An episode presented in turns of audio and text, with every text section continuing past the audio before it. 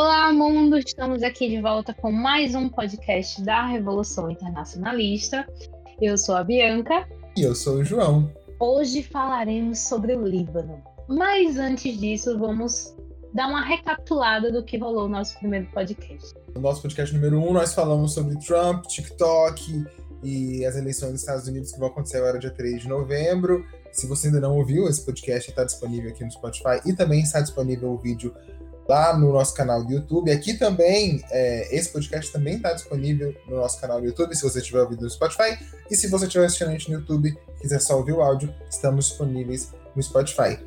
É, mas enfim, como Bianca ia falando, semana passada falamos sobre Trump, TikTok, e ela muito bem pontuou que naquele momento, até aquele momento da gravação, o Joe Biden, que era o candidato, que é o candidato democrata à presidência dos Estados Unidos do próximo dia, das eleições do, próximo dia 3 de novembro, não tinha ainda escolhido um vice-presidente, que eles chamam de running mate, que é tipo o amigo de corrida, entre aspas, nas eleições.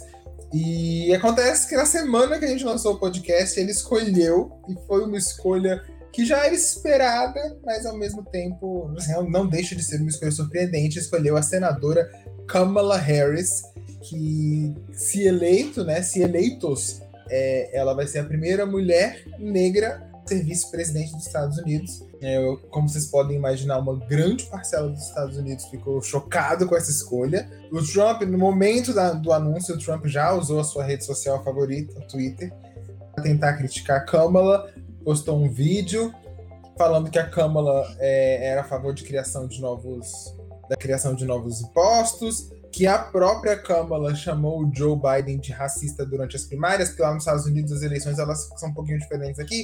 E lá primeiro tem meio que uma eleição interna de cada partido para depois a eleição geral. E nas eleições internas do Partido Democrata, a Câmara estava concorrendo contra o Joe Biden. É muito comum, na verdade, tem, é muito, muito comum que os candidatos democratas concorrem um contra o outro, depois das eleições gerais se tornem um vice do outro. É, e nesses debates primárias, a Câmara em algum momento chamou o Joe Biden de racista, né? E o Joe Biden agora escolheu ela para ser vice. E o Trump já deu uma, uma, explorada nesse, nesse tema aí. Fora que, enfim, é uma escolha bem, bem controversa, porque a Kamala, ela, como eu falei, ela é a primeira mulher negra, e não só isso, ela é filha de uma mulher indiana e um homem jamaicano. Então ela é filha de imigrantes, ela é negra, ela é declaradamente de esquerda e ela é vice do candidato democrata, né, que nos Estados Unidos hoje a polaridade está bem forte com o Trump e, o, e os republicanos representando a extrema-direita e os democratas ficando mais ao centro e à esquerda. Então, só para a gente fechar as informações que nós demos para vocês no podcast passado, candidata à vice-presidência, que vai concorrer junto com o Joe Biden contra o Donald Trump nas próximas eleições do dia 3 de novembro. Como a Bianca também tinha falado na semana passada, o Trump estava tendo dificuldade de achar um apelido para colocar nos dois, mas ele já achou. Agora é Slow Joe e Phony Kamala. É assim que ele está chamando os concorrentes dele, é, porque é assim que funciona, é assim que funcionou a primeira campanha dele, colocar um, um apelido, no, um apelido pejorativo, claro, nos, nos concorrentes. E agora que nós já informamos vocês sobre tudo que aconteceu, vamos então falar do nosso tema de hoje. É um tema complicado, o Líbano, que tomou as manchetes nesses dias por conta daquela explosão inacreditável, assim. Até hoje eu vejo aqueles vídeos e fico, meu Deus, isso realmente aconteceu, porque é, é uma explosão gigantesca. Mas muito antes dessa explosão, o Líbano já estava nas manchetes, principalmente dos cadernos internacionais, porque é um país que está passando por um momento muito, muito difícil. Tá com uma crise que começou como uma crise política, se transformou numa crise econômica e agora já é quase que uma crise humanitária. O país está aos frangalhos mesmo, tá tipo muito difícil de uma saída. E para explicar melhor isso para vocês, para vocês entenderem melhor, hoje nós vamos falar um pouco sobre o Líbano. Então agora a Bibs vai dar uma passada por cima aí da história do Líbano antes da gente começar a falar sobre a crise em si. Pois é, é interessante que o Líbano tem passado nas, nas notícias, né? Desde pelo menos o, o, meio do ano passado, começou a surgir protestos, começaram a prestar atenção na, nas demandas da população, né? E é muito engraçado porque o Líbano já foi conhecido como a Suíça do Oriente Médio porque ele era um país muito estável e cercado de vários países que não estavam né, no seu primor ali. Faz fronteira com a, a, a Síria e com Israel. Uhum. Então, ele está num localzinho ali que é uma pólvora, né? E durante muito tempo ele esteve estável. A, a Beirute já foi considerada Paris do Oriente Médio, da, da, do tão turista que ela era. Era uma região muito linda, com muito investimento externo. O turismo era bombava a cultura, principalmente por ser um, um país tão diverso culturalmente. Existem 18 seitas religiosas oficiais dentro do país. Então toda essa diversidade atraía muitas pessoas. Mas o que a gente vê foi realmente um derradeiro, né? Eles tiveram é. uma crise econômica fortíssima, né, em que houve, inclusive, uma gama de suicídios em massa acontecendo né, no, no, mais para o final do ano passado. Houve protestos em outubro né, de 2019, esses protestos derrubaram o governo, o primeiro-ministro ele renunciou. E o mais interessante é que esses protestos começaram por causa de medidas de austeridade. Né? A população estava Sim. passando por, por uma recessão surreal e o governo começou a tentar colocar umas medidas. E uma dessas medidas era começar a cobrar por ligações feitas no WhatsApp. As redes sociais também estão presentes nesse caso. É quase impossível hoje em dia não ter rede social envolvida em alguma crise, é, até porque as manifestações mesmo são sempre marcadas. Hoje em dia são praticamente todas marcadas pelas redes sociais, usadas. É, as redes sociais são usadas para marcar as, a, os pontos de encontro, as datas, tudo mais. Inclusive essa taxação foi vista como uma tentativa, assim, pelo povo, né? Foi vista como uma tentativa de barrar a organização das manifestações. Então, tipo, eles não só estão colocando nosso país em crise, como estão tentando cobrar para a gente organizar o nosso movimento contra é, essas medidas de austeridade. O Jay só colocou mais pólvora no barril, entendeu? Sim, sim. E também o, o começo, né, do, da derradeira do país, em que ele começou realmente a sofrer com, economicamente, foi com a guerra da Síria. Com a, a guerra civil na Síria, várias pessoas se refugiaram no Líbano, eles dividem fronteira e tudo mais. Uhum. Mas até chegar a esse momento, o Líbano estava crescendo a passos largos. Né? Ele estava crescendo 10, 12% ao ano. Sim. Até que começou a, a, enxugar, começou a crescer 2% e agora está encolhendo. Né? Mas o importante para você entender a situação do Líbano, que parece ser muito distante, né? É um país no Oriente Médio, geralmente os países do Oriente Médio já são mais difíceis para a gente entender, porque é outro sistema. Sim. É entender o sistema político deles. Ele é único, digamos assim. Nem dentro do Oriente Médio ele tem algo parecido. Então, para a gente explorar esse ponto, vamos pegar um pouquinho da história, que às vezes é chato, às vezes gente que gosta, né? Mas esse, esse sistema político é, hoje é muito criticado pela população, formou em 1943. Então, assim, o problema é político e é de um sistema que foi fundado há muito, muito tempo atrás. Ele começou no final da Primeira Guerra Mundial, né, houve a queda do Império Otomano, para quem lembra aí, e o Líbano fazia parte do Império. Né? Com a queda do Império Otomano, algumas regiões ficou a mandato da, da França, e uma dessas regiões, o Líbano. E com esse mandato, né, a França começou a organizar a região lá, mas com a saída do mandato francês e a independência do Líbano, foi feito um pacto confessional. E esse pacto, basicamente, não tem um líder forte, como a gente geralmente vê nos países, né?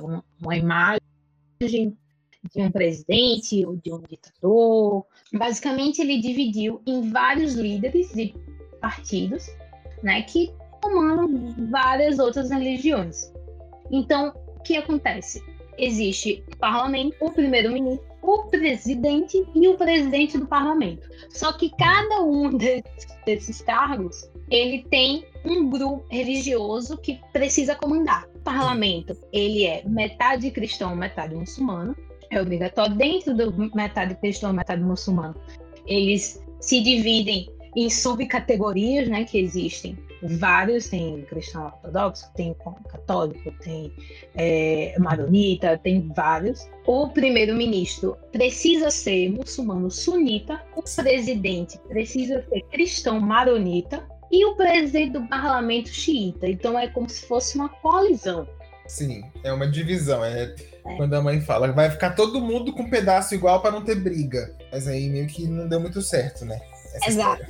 e o que acontece? Tudo precisava ser decidido por consenso. Aí a situação fica mais complicada ainda, né? Vocês ouviram aí os grupos que você está juntando e fala entrem em consenso.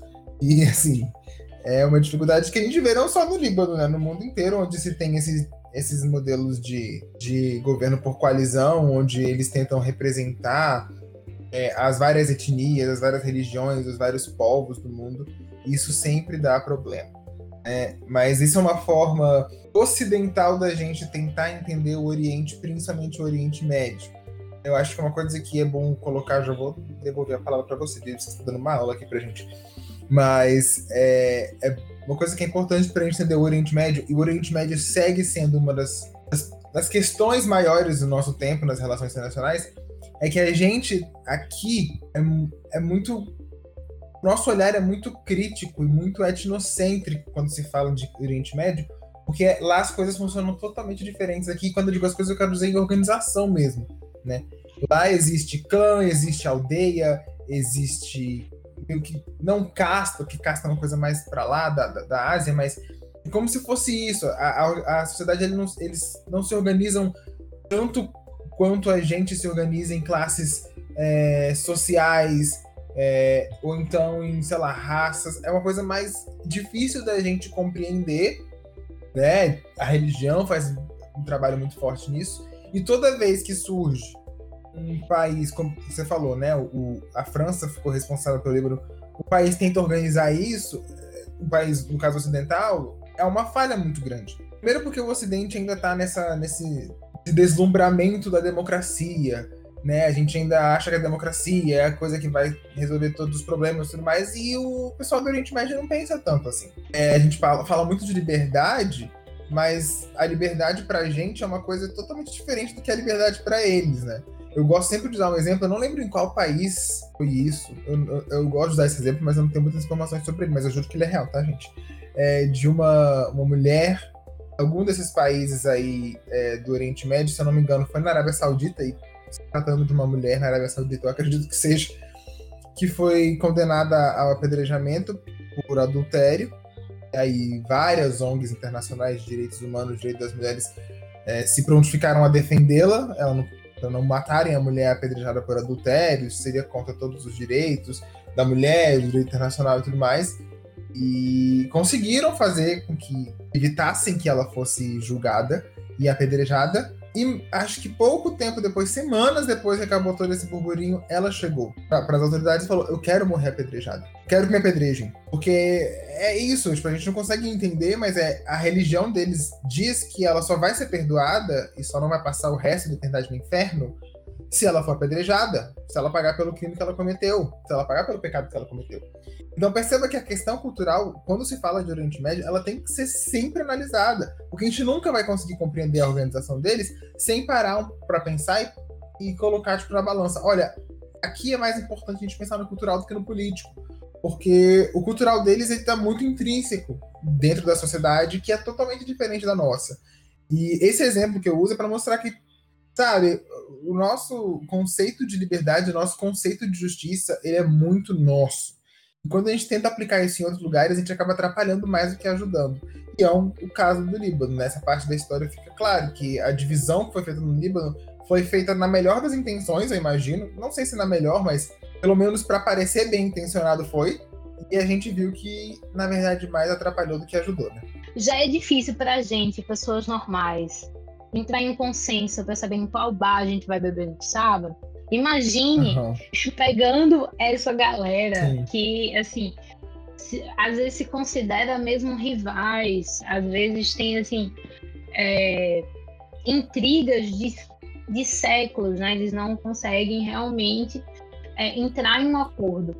E desses quatro, o único que tem o voto né, da população é o parlamento. Né? E aí, esses estados ele é dividido entre cotas, então, tipo, cada é, partido ele tem que ter tipo, tantas cadeiras de tanta religião e a população vota naquela lista. Isso acaba formando coalizões e às vezes partidos que você não imaginava que você ia ia conseguir se juntar e formar uma coalizão, porque eles têm aquelas cadeiras determinadas para cada religião. É difícil você pensar em 18 religiões. Pare e pense em 18 Sabe? Você, você deve conseguir com esforço e subdividindo algumas, mas imagina que é tudo Sim. isso dentro de um território só. E a gente tem o desafio de colocar quatro pessoas no poder para representar essas 18 religiões. Então, assim. Exato. É, e assim, e o, o, parlamento, né, que a, a, escolha entre eles que determina é, os outros, né? Então, os outros, o primeiro-ministro, o presidente do parlamento, e o presidente, eles não são de forma direta. Então, o que acontece da maior crítica, e é uma das coisas que vai se refletir hoje, que eles estão pedindo a renovação, é que esse modelo ele acaba permitindo que exista uma casta. São as mesmas famílias, os mesmos, a mesma elite política que está no poder desde sempre, porque uhum. eles vão passando para filho, como é uma forma é, indireta, né? A pessoa entra na política, acaba sendo eleita, e eles ali dentro mesmo colocam ele lá. Né? Então acaba que a, as mesmas famílias continuam comandando o país por décadas e décadas. Então, não houve uma renovação, por mais que tenha entrado em um consenso, né, de as quatro religiões mais predominantes e eu, um parlamento metade metade, mas são as mesmas famílias que comandam. E isso é um problema, porque acaba que aquela família que está comandando há, décadas, ela acaba tendo uma tendência de ver o, o objetivo pessoal maior do que o do Estado. Né? Porque o ganho dela e a manutenção dela no poder é muito mais importante para ela, para a família, do que o Estado. Essa situação é a grande crítica da população que está indo na rua, dos jovens que se veem completamente alienados, não tem aquela não tem esperança de renovação, porque é a mesma família. Isso acaba, essa, esse mesmo modelo acaba que abre espaço para a corrupção. Uhum, muita. Outro, outro tema que as pessoas estão gritando muito na rua é a má gestão de recursos públicos, o desejo por uma renovação política e esse mesmo desejo pela renovação política, ele já deu um pouquinho de problema no passado. Assim, a uhum. guerra, a guerra civil do Líbano, ela basicamente Sim.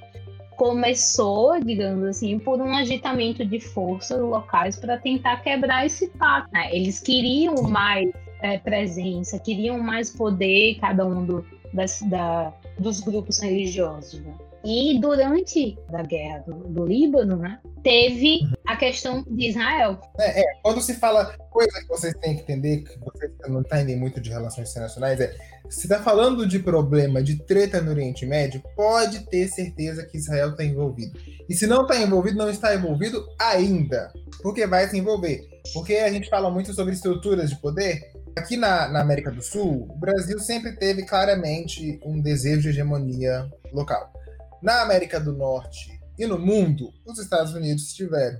Rússia, quando era União Soviética, tinha, e hoje está voltando a ter. A China está começando a deixar claro que quer também. Quando se fala de Oriente Médio, tem uma nação que tem claros interesses em hegemonia é, local, é Israel. Então, toda vez que vocês veem alguma, alguma treta acontecendo em Israel, Israel é, Israel é aquela sua amiga que sabe de todas as brigas, porque ela tá envolvida em todas as brigas, sabe? Aquela amiga que briga com todo mundo, é ela, sabe? Que sabe fofoca de todo mundo, é ela. Aquela amiga que aumenta a fofoca pros outros, que fala, ó, oh, se fosse você eu não deixava, Israel. Por quê? Porque essa é a estratégia de Israel no momento, assim, tipo, não é uma crítica não estou colocando valor aqui se Israel está certo ou está errado, poderia estar colocando, mas não estou. É, a questão é, Israel tem essa estratégia, entendeu? Terção internacional como nação deles. Então Israel está sempre envolvido. Não seria diferente no caso do Líbano, né? Exato. E é assim, aquela coisa, explodir uma coisa, você sabe que ele está no meio. Você sabe Sim, que ele exatamente. está no... Inclusive, a explosão do porto do, do, do, Líbano, por muito tempo foram, foi pensado que era um ataque israelense, assim. Imagino que as pessoas que passaram por isso lá, automaticamente, até as informações chegarem de que foi um acidente, todas as pessoas devem ter imaginado que foi um ataque israelense. Assim. O mundo achou até que as coisas fossem elucidadas e, por mais que não estejam sempre elucidadas até o momento, tudo indica que não foi. É, foi realmente um acidente. Sobre isso, se tiver desdobramentos, a gente avisa vocês depois. A gente tá tão acostumada com ataques terroristas que o primeiro, hum. a primeira, acho que é o primeiro instinto que a gente teve eu saber da explosão no livro, né? meu Deus, qual foi o grupo agora? É. E até mesmo o vídeo. Eu mesmo, quando eu vi o vídeo, eu disse: Isso não foi fogo de artifício, isso foi eu, eu também, menina. Na hora que eu vi o vídeo, eu falei: Falar que isso foi fogo de artifício na, pra, na minha cara. Não foi fácil, vocês jogaram isso, jogaram a bomba. Olha o tamanho dessa explosão. E, mas assim, como eu falei, né? A gente não pode não pode não, criticar fake news e fazer fake news, né? A gente não tem confirmação, então não é. Quando tiver confirmação, é. será. Costume do quanto que você vê na televisão. E aí, é, dessa época, né, que no começo da, da Guerra Civil, teve a formação do Estado de Israel e sabemos que na formação do Estado de Israel existe a treta com a Palestina. Bom, Sim. nessa coisa houve uma demanda imensa de refugiados para o Líbano, porque o Líbano faz fronteira né, com Israel. Começou a se agitar, né, fazer pressão formação de milícias, houve milícia católica, houve milícia sunita, houve milícia xiita, cada um foi fazendo suas milícias para tentar quebrar esse pacto e conseguir mais poder e mais é, participação política. E aí o que acontece? A Síria, junto com a ONU, tomou o controle do Líbano. Uhum. Então, o que acontece? Tinha palestinos ali dentro, a Síria tomou o controle do Líbano para tentar organizar e acalmar a, a guerra civil, e aí Israel invadiu o Líbano também. O pobre do Líbano. Recebia bala dos dois lados. Exato, não tinha tanta gente no território que não sabia mais quem era quem. E aí, nesse meio, que tinha Israel, tinha quem querendo peitar Israel? Também tinha as forças do Irã. Sim, exatamente. O Irã é o, o, a, o antagonista, sabe? Se, se toda vez que Israel aparece querendo fazer alguma coisa. O Irã é aquele cara que, tipo, odeia Israel. Tipo, não importa o que Israel tá fazendo. Olha lá que, que idiota ele doando comida para as pessoas. Ai, nojenta. Esse é o Irã. Irã detesta Israel. E eles são sempre tretados. Onde Israel age, o Irã reage. É sempre assim. E é nesse, é nesse contexto que surge o braço do Hezbollah no Líbano, que hoje é o braço mais forte, por ser é, reconhecido politicamente. É, ele é um partido político, ele tem cadeiras, ele hoje é o mais forte dentro da, da política do Líbano. Né? E não só nisso, mas ele tem muitas instituições de caridade, ele manda escolas, mas é nessa situação que depois vai se refletir no que a gente diz hoje, porque tudo isso, explicando para vocês, é a questão da quebra do, do modelo político, do que eles querem, o pacto não está dando certo. Então, o Hezbollah começa a entrar, todas essas milícias começam se formando, estão guerreando, Beirute vai ser completamente devastado, vai ter bombardeio para tudo quanto é lado. E Beirute, que um dia já foi chamada de Paris do Oriente Médio, simplesmente ficou a ruínas. Mas essa. Isso é muito louco essa guerra civil chegou ao fim. E com ela, teve a manutenção do pacto, que não mudou em praticamente nada, mas eles simplesmente concordaram em fazer um cessar-fogo. Mas a reconstrução de um país após uma guerra civil, ela só pode ser feita através de muito endividamento. Com certeza. É isso que é importante isso que as pessoas entendam também, né? A guerra, ela faz mal no momento que ela acontece, mas o pós-guerra para um país é sempre muito complicado Imagina, você teve um país destruído, você teve escola destruída, você teve hospital destruído, casa destruída, rua, pavimento. É uma cidade destruída, você tem que reconstruir tudo isso do zero. Para você conseguir fazer as pessoas trabalharem para que elas é, gerem renda e para que essa renda gire a economia, você tem que investir em infraestrutura básica. Então, o pós-guerra é sempre muito complicado do ponto de vista econômico, humanitário também. As guerras de hoje em dia já envolvem armamentos um pouquinho mais tecnológicos, também tem a questão de saúde. Existem lugares que, por exemplo, Hiroshima e Nagasaki sofreram muito com a radiação do pós-guerra. Tem, tem muita coisa que está escondida ainda, tem muita, muita área. Chernobyl também, que não foi uma guerra, mas quando se trata de armamento nuclear, ainda tem esse outro porém. Então, assim, a gente fala muito da guerra, a gente vê muito filme sobre guerra e muito filme, pouco filme sobre pós-guerra. E é um momento tão complicado quanto né? Não tem bomba caindo em você, mas, sei lá, você não tem dinheiro para comprar um pão. Você era, sei lá, um médico, você era um engenheiro, você era um artista antes da guerra, de repente você tá pior, assim. E você precisa da ajuda do governo, e o governo não tem como reconstruir, então tem que fazer os pulos, fazer empréstimo internacional, fazer concessão e, e, e cooperação com outros países e tudo mais. Que não foi diferente no caso do Líbano, né? Sim, sim. E assim, foi feito um investimento em massa, né? Vários líderes na época que lidavam com construção civil, eles viraram milionários nesse, nesse pós-reconstrução, né? nessa reconstrução. Foi muito endividamento, foi quando exatamente o Líbano começou a crescer. Né? Um desses milionários foi o Rafif Hariri, que hoje também está rolando no, nos noticiários, porque ele foi um milionário sunita, ele foi o grande nome da reconstrução de Beirute. Né? Ele investiu muito desde no meio já da, da guerra civil, mas depois que teve o cessar-fogo, ele teve um investimento em massa. E em 2005, para você ver que a história é recente, né? Uhum. Em 2005, ele foi morto em um ataque à bomba. A ONU fez um julgamento para saber quem foi que matou ele.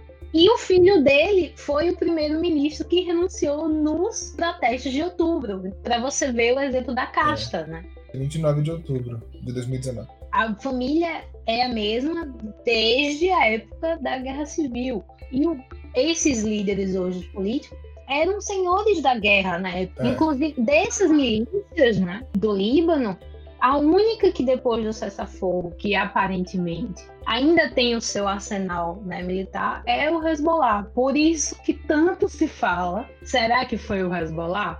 Será que foi o Hezbollah que fez esse ataque? Principalmente porque o, o Hezbollah, ele é xiita e o cara que foi morto era sunita. Então, se ele, que era o grande nome super popular, morresse, então os xiitas teriam mais poder. É uma dinâmica bem confusa pra gente, né? Porque a gente não tem essa sunita e xiita Sim. e um matando o outro porque é, querem ter mais participação política no Estado e colocar que o Estado siga aquela vertente da A gente não tem muito isso. Sim, é, você falou do Hezbollah, só para deixar claro, a gente escuta Hezbollah aqui no Ocidente, a gente já automaticamente já faz a conexão com o grupo terrorista. Realmente o Hezbollah, principalmente aqui no Ocidente, no Canadá, nos Estados Unidos, na Europa ele é visto como um grupo terrorista, mas lá na região não é bem assim. O Hezbollah é mais ou menos como as Farc aqui na Colômbia. Eles começaram como milícia, então um grupo de civis armados e uma força policial. É, Hezbollah é árabe para Partido de Deus. Então é um teria um partido é, fundamentalista religioso, nada mais do que isso, e representa muita gente da região. Muita gente se sente representada pelo Hezbollah. A gente vê como, como um grupo terrorista, mas lá eles veem como um, um, grupo salvador mesmo. Algumas pessoas veem como a galera que está lutando por eles. Quando o Hezbollah surgiu, eles tinham a intenção de. Ele é um, eles são um grupo libanês, né? Eles surgiram durante a Guerra Civil do Líbano, só que eles foram formados pelas forças revolucionárias iranianas, né? Porque o Irã, como eu falei, está sempre investindo é, na, anti-Israel. E como o Líbano está bem perto de Israel ali, e o Líbano também tem muitos, muitos é, refugiados palestinos, é, o Hezbollah está agindo nesse ponto. O, o, o Hezbollah, antigamente, tinha a intenção de se tornar um Estado Islâmico, não se tornar o grupo Estado Islâmico. Um Estado Islâmico, no caso, um país que, que é islâmico, que tem um poder que é 100% islâmico e segue a, a, os dogmas islâmicos para reger a sua política e tudo mais. Hoje esse interesse não está tão forte assim. O interesse maior do Hezbollah hoje é ferrar Israel a qualquer custo. É acabar com Israel, porque Israel é um Estado que não deveria existir, que está tomando terras que não são dele. Hoje o Hezbollah é 100% anti anti-Israel, eles cancelaram Israel um tempo. E é isso, acho que o Hezbollah é importante a gente ver isso, porque a gente fala Hezbollah, eu, eu tenho a sensação de que as pessoas já automaticamente pensam numa coisa extremamente horrível, e não estou defendendo o grupo também, eu particularmente não sou muito afim de, não gosto muito desse negócio de, de partido político envolvido com religião, mas é importante que a gente mostre que o ponto de vista do Ocidente não é o único ponto de vista, muito menos o ponto de vista mais correto. Né? O Hezbollah ainda representa muita gente, principalmente no Líbano, que é um país que ainda tem uma grande participação palestina. O Líbano tem um milhão e meio de refugiados. Desses um milhão e meio, só 400 mil são só da Palestina. Fora os refugiados da crise da Síria, que também faz fronteira com o Líbano. E aí a gente volta mais para hoje em dia mesmo, já entrando na crise. Isso é muito preocupante porque o país está numa crise que não, gente, não é uma crise de boa. Não é a crise do Brasil. O Brasil também está em crise econômica. Não é, é o país mais de 4,5 milhões de habitantes hoje caíram abaixo da linha da pobreza, de uma vez. Durante essa crise, 4,5 milhões de pessoas que eram consideradas classe média agora são pobres. Estão abaixo da... E os pobres viraram miseráveis. É, os preços dos produtos básicos, de alimentação, papel higiênico e tudo mais, subiram 60%. Então, 60% dos preços dos produtos para manutenção básica da vida das pessoas subiu 60%. Mais de 200 mil trabalhadores perderam emprego. Galera tá desempregada. E isso aí, com certeza, é um dos motivos pelos quais, como você falou, é, Bianca teve uma, uma epidemia de suicídios, né? Porque muita gente perdeu emprego, não conseguia mais bancar os itens básicos que aumentaram de preços. Isso significa que mais de 35% do país hoje é, tá desempregado. A taxa de desemprego é mais de 35%. É, como eu falei, isso tudo no meio de uma pandemia do coronavírus, porque eles ainda estão em pandemia, o mundo ainda está em pandemia. É, e outra coisa que é importante também, por conta da crise, hoje a dívida do Líbano está em 170% do PIB. Ou seja, tudo que o país produz num ano não paga dívida, porque é 170% daquele valor que está devendo. E parte dessa dívida é com os hospitais particulares, que são a maioria dos hospitais do Líbano durante a crise do coronavírus, são esses hospitais que estão dando apoio para toda a população que está passando por isso. E agora, com a explosão no porto do Líbano, os hospitais ainda estão mais sobrecarregados ainda, porque tem a, o coronavírus e tem os feridos aqui, os, os o, as, não só os feridos diretamente da explosão, mas indiretamente, porque, enfim, a explosão balançou o país inteiro. Fora que a explosão foi no porto, Líbano, é no porto de Beirute, que é o principal porto do país, e o Líbano é um país que exporta, quer dizer, importa 80% dos seus bens. Ele só produz 20% do que ele consome. Então, tipo assim, a explosão foi na única entrada de 80% dos bens do país. Então, vejam essa situação. 35% de, de taxa de desemprego.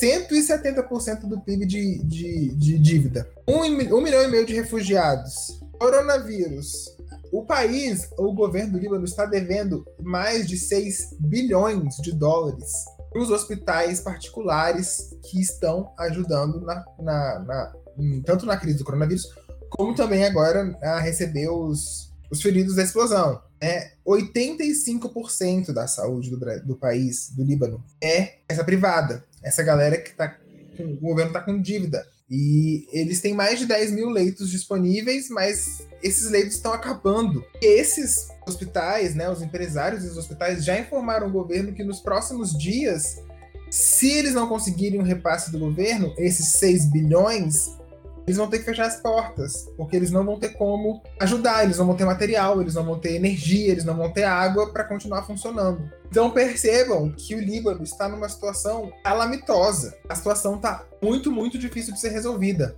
Parece muito sem saída. Isso tudo, você tem que, você tem que lembrar, como, como a Bianca falou, isso tudo sem contar as 18 etnias, as 18 seitas religiosas que estão em confronto, que estão em conflito, porque está instável. Então, é, é, realmente a Paris do Oriente Médio agora tá virando, sei lá, o quê? Tá virando com uma confusão generalizada. Realmente não é mais a Paris, não é nenhuma, nenhuma cidade, sei lá, próxima de comparação com uma cidade desenvolvida. E essa é a situação atual do Líbano, é, que é pouco falada, mas é real. É, existem tantas é, internacionais que já tem gente achando que a França tem que retomar o controle do Líbano para conseguir resolver os problemas. Né? A França, como a Bianca falou aqui mais cedo na nossa conversa, já, estou, já a França já controlou o Líbano, o Líbano já esteve sob controle da França. E tem gente falando que a única forma de resolver o problema do Líbano é se a França tomar as rédeas desse país de novo. Mas que o neo-neocolonialismo, assim, né? A gente tem que começar. Que é tão importante entender a história. Estão pedindo que a França tome as rédeas do país. O primeiro político que realmente foi né, tipo, para o povo depois que aconteceu a explosão foi o Macron.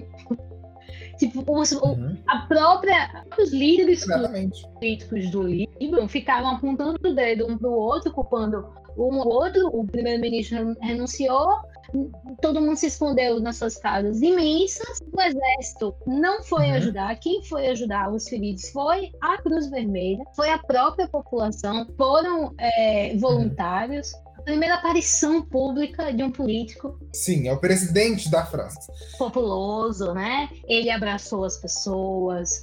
Ele, inclusive, afastou um segurança para abraçar uma senhora que estava chorando. E aí, quando ele foi embora, já tinha 500 mil assinaturas pedindo para o Líbano voltar para a França. Gente, foi o próprio a França que montou esse sistema político que não funciona. Sim. Uhum. Que não funcionou. Que foi um desastre. A gente pode falar. E aí o que acontece? Estamos hoje, né? Estamos Isso. hoje na, na, na situação com uma corrupção surreal, principalmente por ter instituído um sistema de castas por debaixo dos panos, uma elite política completamente é, ultrapassada que existe desde a Guerra Civil, que eram senhores da guerra. Estão, ele tem uma crise energética, uhum. tipo, a somar de tudo que você falou, de todos os dados que você trouxe, eles estão vivendo uma crise energética em que eles passam quase que 22 horas no dia sem energia, porque o governo não tem dinheiro para pagar o combustível que usa nos geradores. Sim. Isso, essa bomba toda, né? Essa toda situação que acontece. São protestos em outubro do ano passado, o primeiro-ministro renuncia, aí surge novo primeiro-ministro. Né? Tem fotos agora do, de junho, julho desse ano de pessoas com geladeiras completamente vazias, porque não tem como comprar comida. As Forças Armadas, inclusive, tirou a carne do cardápio, porque não tem, né? E assim, assim inclusive as, uhum. as Forças Armadas do país são inferiores às, às Forças Armadas do Hezbollah também, né? Então, é uma, uma situação tão delicada tão, tão, tão delicada que quando surgiu essa explosão, que foi uma explosão por descaso, foram 2 mil toneladas de nitrato de amônia que estavam estocados em um galpão há anos, que é, é meio que assim, escancarou, se não estava escancarado agora, escancarou para o mundo inteiro a questão completamente deteriorada da política. Igual eu falei no início também, né? Começou como uma crise política, se transformou numa uma crise econômica barra política, e agora já é uma crise humanitária. Né? Imagina, o Líbano era um país que recebia refugiados e a gente vai começar a ver refugiados do Líbano agora. Então, a gente tem é, que... A gente tem muitos refugiados líbanos, é, libaneses desde sempre, né? Por causa da, da guerra civil, houve uma, uma vinda de, de, refugiados líbanos aqui no Brasil. É muito forte. Ele, inclusive, a gente tem dentro da nossa cultura. Ele pode ser, pode parecer que o Líbano está muito distante de nós, mas ele não está. Eu mesmo, para quem não sabe, minha família, meu pai de pai é libanesa. Os pais da minha avó eram libaneses. E, assim, não tenho nenhum contato com o Líbano, não tenho família no Líbano, até onde eu sei, pelo menos. Mas, assim, vejo a cultura libanesa na minha família. Entendeu? E, e não sou só eu, eu conheço muitas pessoas que têm é, tem é, é, descendência de libaneses e tudo mais. O Líbano é um dos países mais presentes no Brasil. Tem quase aqui, no, aqui em Brasília mesmo a gente tem restaurante libanês muitíssimo famoso. É, em São Paulo também tem restaurantes libaneses muitíssimo famosos. Tem novela na, na, da Globo agora que passou há pouco tempo falando sobre a questão do Líbano. Então é um, um, uma coisa que não é tão distante da gente assim quanto a gente imagina, né? Ao lado da França, o Brasil é o que mais tem relação com o Líbano. Tanto que, é, pela presença Sim. muito grande do Hezbollah dentro do Líbano, né, eles ainda têm treta com Israel. E é, Israel chegou a invadir a parte, né, foi condenado pela ONU recentemente, formou uma missão da ONU né, para tentar ajudar o Líbano a conter essa fronteira com Israel. E simplesmente quem comanda essa missão é o Brasil. Exatamente por causa da nossa, da nossa relação. Né? A gente é muito próximo do Líbano. Mas, assim, inclusive, quando surgiu, né, agora, que a gente explodiu na mídia o caso do Líbano, né, o Guga Chakra chorou em rede nacional, basicamente falando sobre isso, porque ele né, tem a sua história com o Líbano, e a gente ficou, o que a gente pode fazer né, do que consome? E essas relações comerciais e os investimentos externos começaram a cair com o aumento do Hezbollah no poder, por causa da determinação ocidental que aquele grupo é um grupo terrorista.